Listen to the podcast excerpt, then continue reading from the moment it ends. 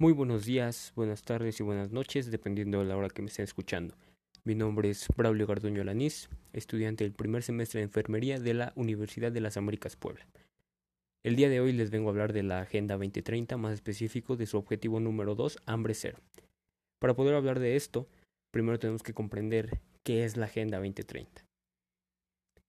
Es un proyecto que nace a partir del 25 de septiembre del 2015 donde más de 150 líderes mundiales se reunieron en la Cumbre de las Naciones Unidas en Nueva York, con el fin de aprobar una agenda para el desarrollo sostenible. El documento final fue titulado Transformar nuestro mundo, la Agenda 2030 para el Desarrollo Sostenible. Este documento fue adoptado por 193 estados miembros de las Naciones Unidas y, e incluye 17 objetivos del desarrollo sostenible que en conjunto tratan de ponerle fin a la pobreza, luchar contra la desigualdad y la injusticia y hacer frente al cambio climático sin que nadie quede rezagado para el 2030.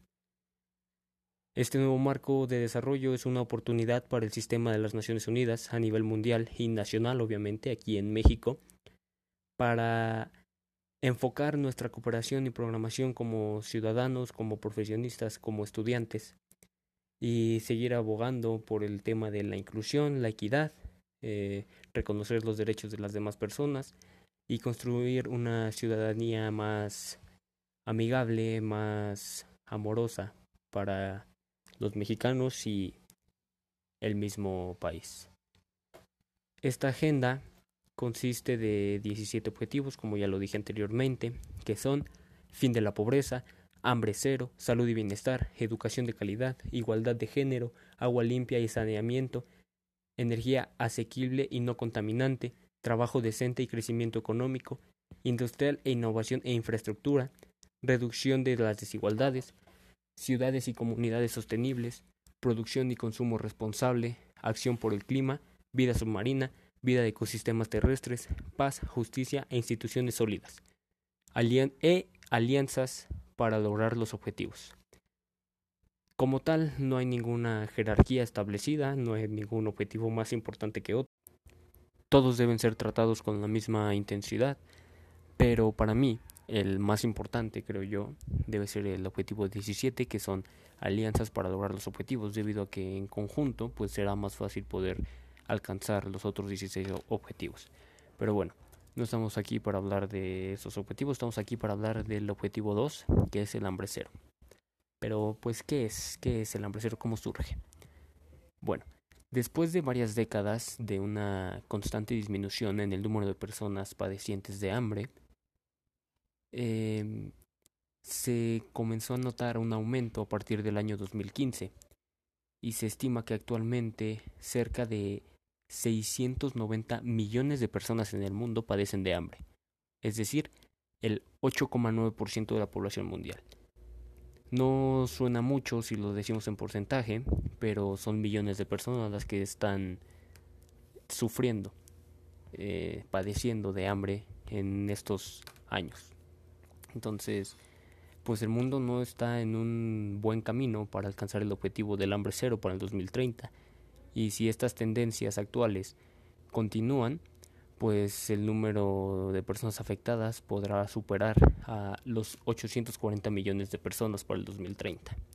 Algo que a mí me preocupa actualmente es que debido a la pandemia actual del COVID-19, pues este número se podría duplicar y sumar unos 130 millones de personas más que estarán en riesgo de padecer hambre a finales del 2020. Entonces, ¿Qué podemos hacer nosotros como trabajadores o estudiantes del área de la salud, más específico como enfermeros? Pues una idea que se me viene a la mente rápido sería crear varias campañas de información en la que informemos a las personas, valga la redundancia, sobre la nutrición que se debe llevar a cabo, eh, lo que sería una buena alimentación y pues que estén bien comidos prácticamente. Todos sabemos que una la cultura mexicana no es de de analizar lo que estamos comiendo, sino simplemente comer que sepa rico y ya. Porque pues siendo sinceros, la gastronomía mexicana es excelente.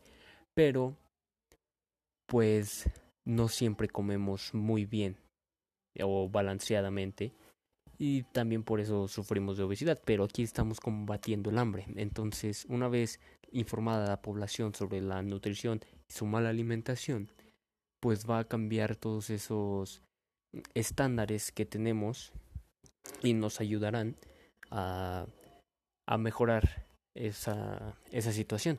También es una buena idea que los que sean dueños de algunos pequeños negocios pues ofrezcan trabajos para que aquellas personas de escasos recursos puedan generar ingresos y, contribuir con los alimentos a su hogar, obviamente, para pues para que no sufran de hambre y algo que siempre he dicho pues sería apoyar a lo local. Una vez dicho esto, una vez hecho esto, perdón, eh, pues será muchísimo más fácil que la economía dentro del país fluya y llegue a lugares donde antes no llegaba y personas que antes ganaban muy poco pues logren generar los ingresos suficientes para una buena alimentación individual y pues de su familia. También apoyar mucho a comunidades indígenas con, que la mayoría son agricultores y todos sabemos que todos esos productos son muy mal pagados actualmente. Entonces sería pagarlos bien y hacer simplemente eso, hacer que fluya la economía dentro del país. Muchas gracias por su atención. Hasta la próxima.